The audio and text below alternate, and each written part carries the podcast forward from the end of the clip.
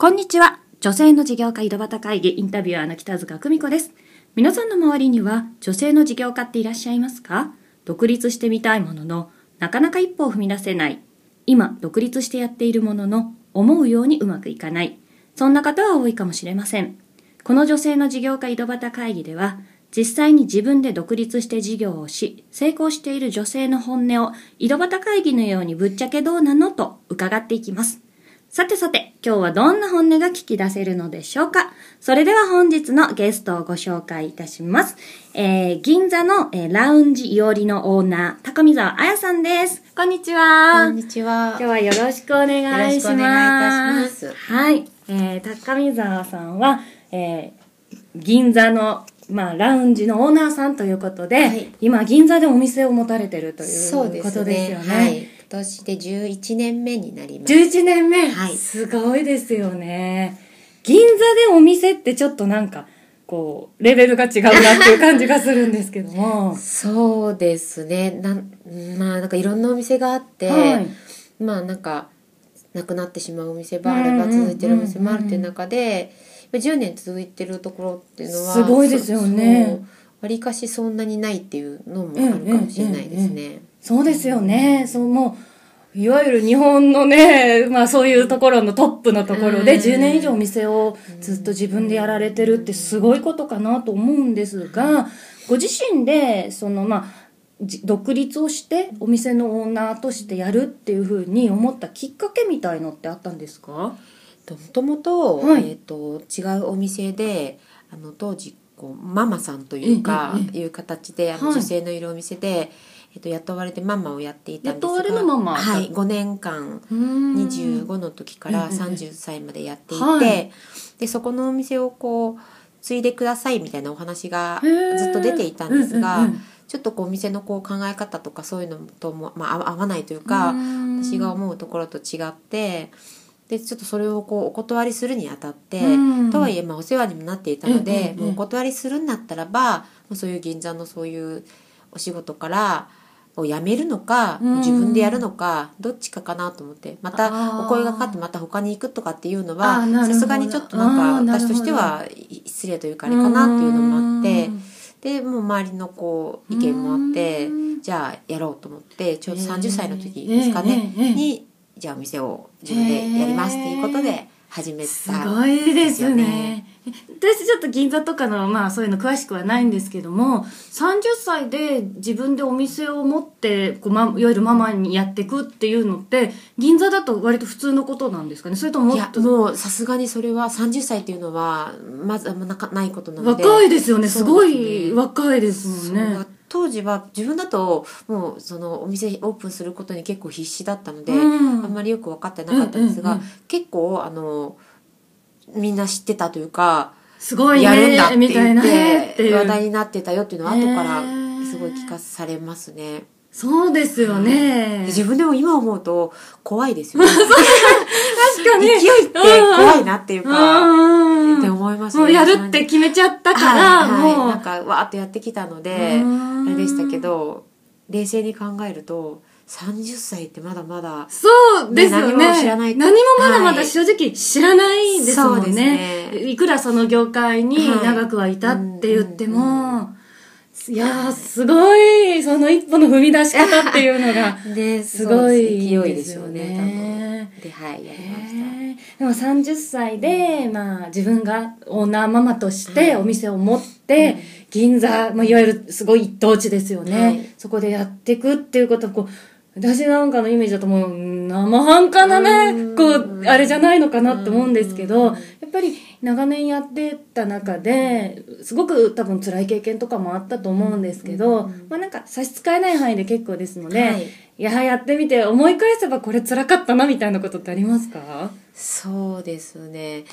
なんかまああの自分がこうまあまいた種というかあれですけど、はい。そのお店オープンして4年目ぐらいの時に、あのに子供ができてただあとこうシングルマザーという道を選んでの出産そうなんですね。はい、出産とあれだったので、まあ、なかなかその一人でこう育てながらお店をやるっていうのもすごい大変で何年もそういう形でやっていたっていうのがあったんですけど、うん。でそれがちょうど3年ぐらい前に、うん。こう自分がこう出なくても任せてやれるってやっていけるかなっていう人たちに出会って、で割とこう任せて、そっちの現場の方やってもらってて自分はちょっと別の仕事にも従事したりとか手掛けてたりしてたんですけど去年その任せてた子たちにあのいわゆるこう反乱でしょうかね。ああなるほど。全部あの根こそぎお店の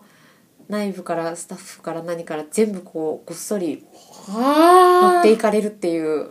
まあなんか、はい。ねまあああるあるまあまあ、なのかもしれないんですけど。よくあるけど、ドラマみたいな話ですよね。まあよく聞いたりはしますし、うんうん。やっぱりうまくいかないとか、はい。なんかこのエステの業界なんかもね、うんうん。すごいいっぱい聞きます、お友達とか。そうですね、うん。ガサッというのがちょうど去年あったそれので。それは辛いですよね。そうですね。かなりその時はももう本当にどうしようっていう全く任せていたので逆にもうなんかえ？っていうもう気づいたら、そうです。まあそのやってスタッフの方から、うんうんうん。はそういう実はなんかそうやって動いてま動いてるますっていうのを言われて動いてますっていうかその動いてるからうん。大丈夫かみたいなことを言われて、うん。えって言ってうん。で話を聞聞いたら、うん。まあ、実はそうえしたいみたいなことで、うん。まあ結構ないことないことをうん。言われてみたいなうんお客様とか、うん。あの女の子とかに、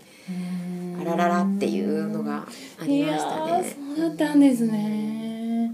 でもなんかそれがきっかけで、ええええそれまで、えっとその女の子がお隣に座ってっていう、うんいいわゆるクラブをやっていたんですけど、そのことがあってこれそのまんまこうもう全員引き抜かれて持ってかれちゃって何にもできないどうにもならないって思ったので、でこういろいろ考えて今のそういうカウンターでお食事もできたりっていうよううんなラウンジの形に全面改装して、うん。名前店名以外全部業種を変えてスタッフも一から詰めて、うん。今の形を作ったので。すごいですよね。だからまあ結果あの良かったっていうのは、ええ今今は思ってます、ねうんうんうん。そういうことがあったからこう新しい道を、まあうん。模索できたから、うん。今は良かったかなって思ってますけど。まあ当時はつ当時はもう何が起きたの？れない日々がじゃないですけどそうですよね。明日はもうお金もどうしようとし売り上げもね一気になくなってしまうし、そうでも箱はあるからみたいな感じですよね。ややめるにもお金がかかるしそうですよね。どうしようっていう感じでしたけどね。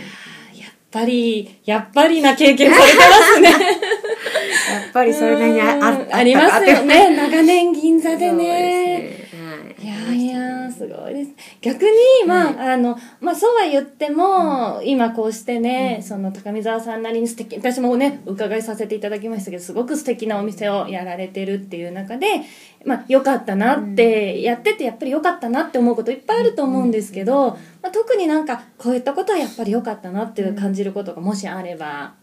そうです。やっぱりなんかそのさっきの話もそうなんですけど、まあやっぱいろんなことありますし、ええお客様も応援してくれる方もいれば、まあそうじゃない方もいて、うんえー女性とか働く子も働いてる子もいればいろんなことで辞めていく子もいてっていうのがあったんですけど、うん基本的にあんまりこう悪く考えないようにしようっていうのがあってなんかこうプラスプラスじゃないですけど、その場その場の、うん、なんかこうピンチが起こった時に、うん。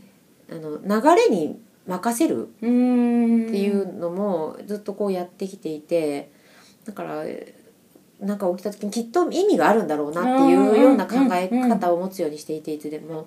まあ、いい経験させてもらえたなって、はい毎回何に対しても良かったなって思えるっていう。そうなんうんいやでもやっぱり長くやられてる方って、そういうお話していただく方やっぱりすごく多いですよね。うんそうですなね。るほどね。まあ、あの、まあ、次ちょっとお伺いしたかったことなんですけど、まあ、うまくいく秘訣っていうのをお伺いしようかなって思ったんですけど、ちょっとお伺いしてると、今おっしゃっていただいたことなのかななんていうふうにちょっと思うんですけど、そのあたりどうですかね？そうですね。なんかやっぱりこう自分のこう気の持ちようで、あの変わっていくと思うんですよね、うん物事って。物事も変わっていくし、ええ周りも変わっていくし、ええでその時その時でこうやっぱ力になってくれる人っていうのはうん。現れるうんものだし、まあ、そうそういう力になってくれる人たちに、まあ、こう感謝しながらやっていくっていうのを多分やり続けていけば、なんとかなるのかなという。であとやっぱ人を、私人が好きなのでこの仕事をしてるので、人をこう大事にするというか、っうんていうのはすごく出会った人たちをはい大事にして、そうですねなんかことで次につながるっていう、うんのはあるのかなとは思ってますね。でも人好きじゃなきゃできない仕事ですよね。そうですね毎日毎日いろんなね、うん方が来てその方のお話を伺ったりするわけですもんね。うん興味が人にないと、うん。なかなかできないかもしれないですね。ね。はあ、はあはあって聞いて流し そうたらね。そうなんですね。分かっちゃいますからねそうですね。うん。かなとは思いますし、うん。それまあ秘訣というわけじゃないですけど、いやーでも本当にいやそういうとこってご自身では思ってないかもしれないけどすごく他の人にとっては秘訣の部分になったりうんすごくするかなと思いますね。それではですね、最後に、えー一つお伺いしたいんですけれども、まあ、いろいろ、いろいろ多分銀座なんかにいるとご経験豊富かなとは思います。で、えーいろいろあって30歳で独立をした。で、11年今やられてるっていうことなんですけども、えーまあ、この女性の事業家井戸端会議っていろんな方に聞いていただいてるんですけどやっぱりこれから独立して何か挑戦したいっていう人とかあと今やってるんだけどなかなかこううまくいかないななんていう方に特に聞いていただいてるのでもしまあそういった方に一言メッセージいただけたらと思ってます。で独立してやっていくってことってまあぶっちゃけこうだよみたいなのがもしあれば一言お願いしたいんですけども。そうですね。まあぶっちゃけて言うとやっぱ大変だとは思うんです。うんうん、本当にあの自分でいろんなことやっていくって、うん。あのまあ、よく言うんですけどその経営者って言われる人たち自分でやってる人たちって、基本がやっぱり孤独だと思うんですね、うん。理解されない部分もあるし、そういう不安とかええ悩みとかを共有なかなか共有できないっていうのはあると思うんですけどでもその多分経験って絶対無駄にはならなくて、うん。仮にそこがそれをやめたとしても、ええええ何にはならないのと、うん。あと私がこう常に思ってるのはそういう人しんどい経験とか、まあ辛い思いとかそういうことをした人って多分人に優しくなれるとうん。いうか、人のことも分かるので、うん。やっぱい人の痛みが分かる、人になれるかなと思うので、まあ、なんかすいろんな経験はしして私自身もええ。あの行った方が、まあ、女性としてもきっと、あうのん、輝いていけるのかなと。深みのある人間になってってはい。いう、うん。と思うので、みんな私もそうだしそう今されてる方たちもぜひやっぱ頑張ってもらいたいし、うん頑張ろうっていうふうに言いたいですね。はい。はい。今日は素敵なお話ありがとうございました。えー銀座でラウンジいおりを、えーされていますオーナーの高見沢彩さんに本日はお越しいただきました。えー女性の事業家、井戸端会議インタビュアーの北塚久美子でした。本日もご清聴ありがとうございます。